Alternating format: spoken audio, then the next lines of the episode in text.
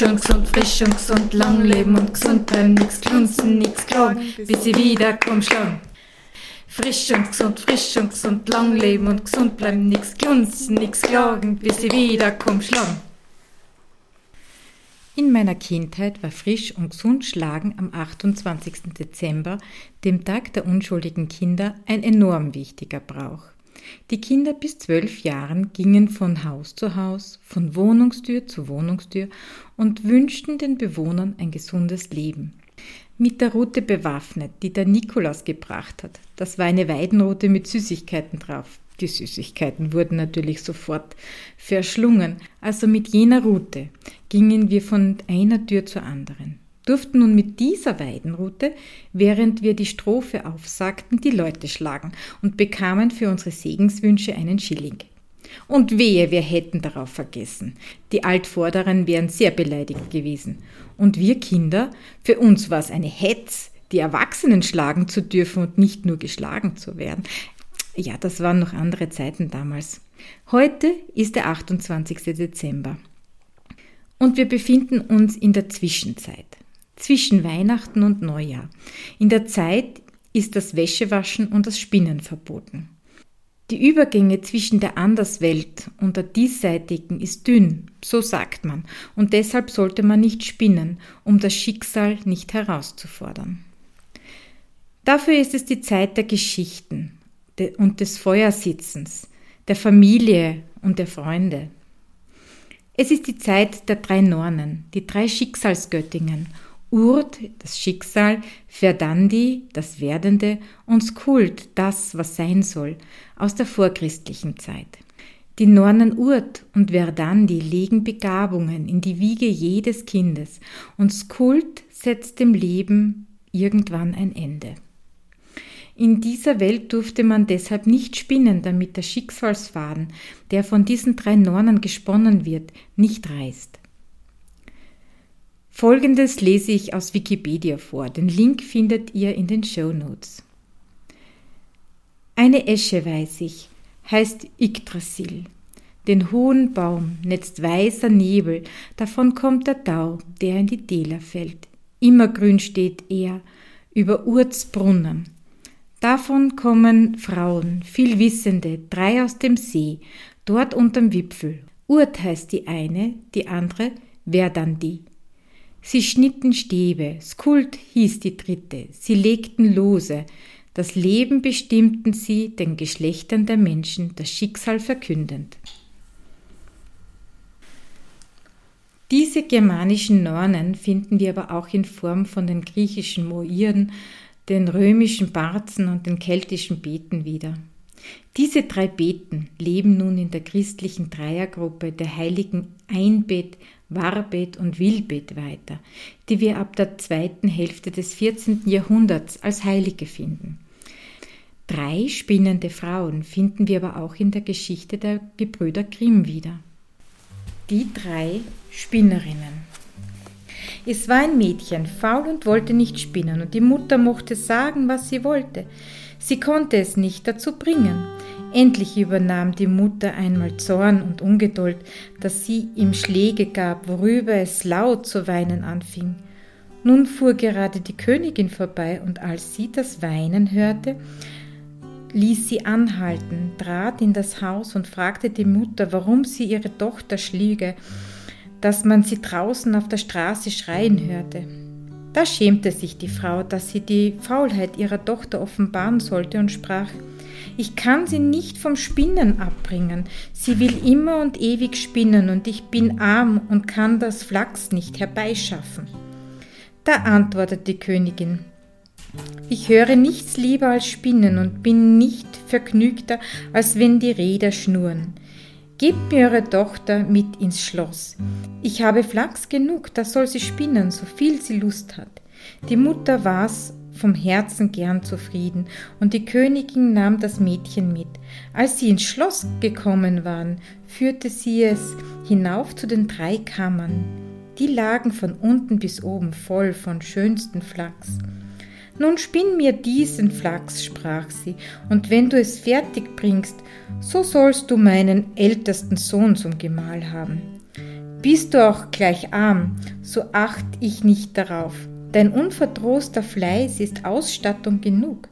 Das Mädchen erschrak innerlich, denn es konnte den Flachs nicht spinnen und wär's 300 Jahre alt geworden und hätte jeden Tag vom Morgen bis Abend dabei gesessen. Als es nun allein war, fing es an zu weinen und saß so drei Tage, ohne die Hand zu rühren. Am dritten Tag kam die Königin, und als sie sah, dass noch nichts gesponnen war, verwunderte sie sich, aber das Mädchen entschuldigte sich damit, dass es vor großer Betrübnis über die Entfernung aus seiner Mutter Hause noch nicht hätte anfangen können. Das ließ sich die Königin gefallen, sagte aber beim Weggehen, morgen musst du mir anfangen zu arbeiten. Als nun das Mädchen wieder alleine war, wusste sie sich nicht mehr zu raten und zu helfen und trat in seiner Betrübnis vor das Fenster.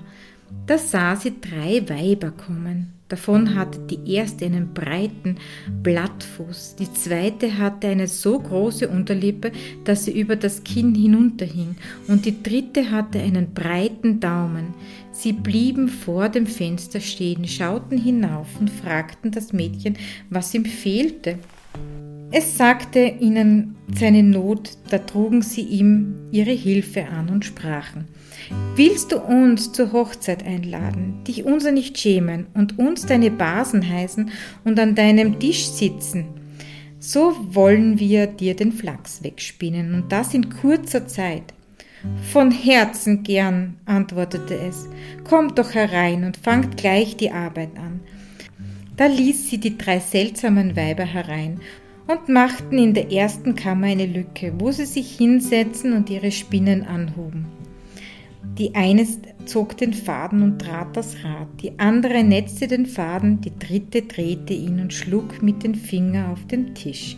Und so oft sie schlug, fiel eine Zahl Garn zur Erde, und das war aufs Feinste gesponnen. Vor der Königin verbarg sie die drei Spinnerinnen und zeigten ihr, so oft sie kann, die Menge des gesponnenen Garns, dass dies des Lobes kein Ende fand. Als die erste Kammer leer war, ging's an die zweite, endlich an die dritte, und die war auch bald aufgeräumt. Nun nahmen die drei Weiber Abschied und sagten zum Mädchen, vergiss nicht, was du uns versprochen hast, es wird dein Glück sein. Als das Mädchen der Königin die leeren Kammern und den großen Haufen Garn zeigte, richtete sie die Hochzeit aus und der Bräutigam freute sich, dass er eine so geschickte und fleißige Frau bekäme und lobte sie gewaltig.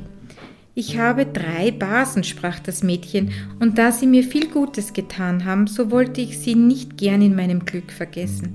Erlaubt doch, dass ich sie zur Hochzeit einlade und dass sie mit an dem Tisch sitzen. Die Königin und der Bräutigam gaben ihre Einwilligung. Als nun das Fest anhub, traten die drei Jungfern in wunderlicher Tracht herein, und die Braut sprach Seid willkommen, liebe Basen. Ach, sagte der Bräutigam, wie kommst du zu der garstigen Freundschaft? Darauf ging er zu der einen mit dem breiten Blattfuß und fragte, wovon habt ihr einen solchen breiten Fuß? Vom Treten, antwortete sie, vom Treten. Da ging der Bräutigam zur zweiten und sprach, Wovon habt ihr nur die herunterhängende Lippe? Vom Lecken, antwortete sie, vom Lecken. Da fragte er die dritte, Wovon habt ihr den breiten Daumen? Vom Fadentreten, antwortete sie, vom Fadentreten. Da erschrak der Königssohn und sprach, so soll mir nun und nimmermehr meine schöne Braut ein Spinnrad anrühren, damit war sie das böse Flachsspinnen los. Dieses Jahr geht nun ohne Spinnen zu Ende. Wir wollen ja das Schicksal nicht herausfordern. Und ein neues Jahr bricht bald an. Ich möchte mich herzlich bei euch bedanken, die ihr mir hier zuhört und mir schreibt und mit Kommentaren auf Facebook und Instagram mit mir ins Gespräch kommt. Es ist so schön zu sehen, wie sich langsam eine kleine Gemeinschaft aufbaut und das Spinnen wieder für viele Menschen interessant wird. Als ich im März mit dem Podcast gestartet habe, ahnte ich noch nicht, dass ich jetzt gerade hier meine 30. Folge mache. Es war ein schönes Podcast-Jahr mit vielen neuen Erfahrungen und mit vielen Menschen, die ich durch diesen Podcast kennenlernen durfte. Auch wenn es doch ein sehr teures Hobby ist, ja, ich wusste davor auch nicht, wie viel es kostet, einen Podcast zu machen, so habe ich mich dennoch entschlossen, ein weiteres Jahr euch mit Geschichten rund um die Wolle zu beehren. Was wird euch nun in der Season 2 erwarten? Im nächsten Jahr wird es um die Schafrassen in der Steiermark gehen. Ich habe ja schon in diesem Jahr mit den Zackelschafen begonnen. So werden wir nächstes Jahr die Lakauen, die Merino-Landschafe, die Dorper und die Kamerun-Schafe kennenlernen.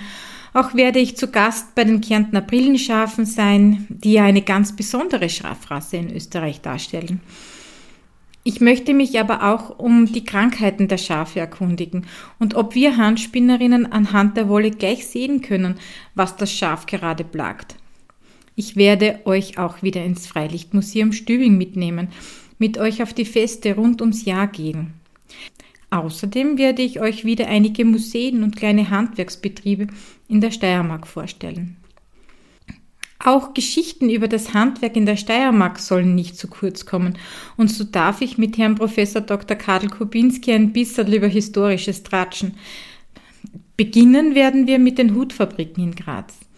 Herr Professor Kubinski war Universitätsassistent an der KF Uni Graz, ist Autor vieler historischer Bücher und ein wunderbarer Erzähler von Geschichten rund um die Steiermark.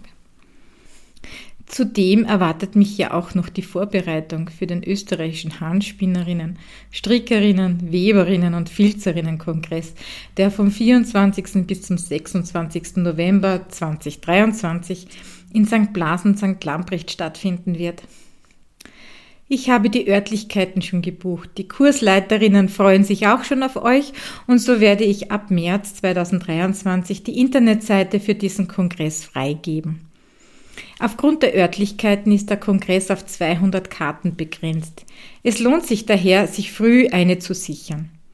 Im Laufe des Jahres werde ich hier auch die Kursleiterinnen vorstellen und auch eine Folge mit Gabi Brandhuber vom Textilportal machen.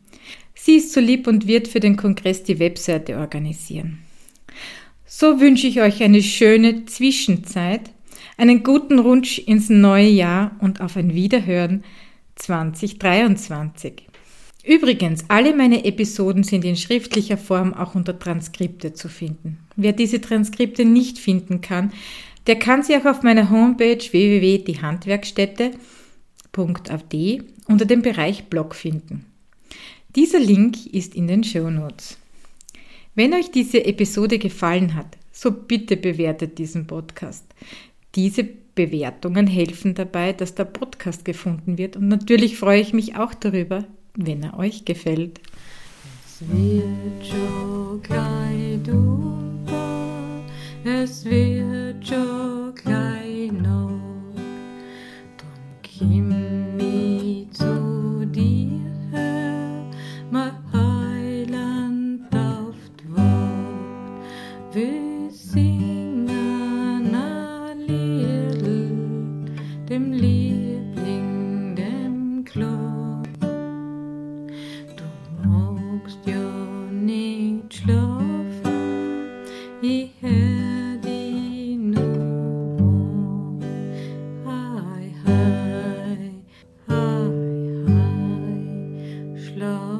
sehr, sehr, liebes Kind. Es hat sich heute eröffnet das himmlische Tor. Die Engel die Kugeln ganz haufenweise hervor. Die Buberlan, die Madelan, die mochen gagelan. Bald auf, bald hin und bald her. Der halt Unterschied, bald Überschied, es freut sie umso mehr.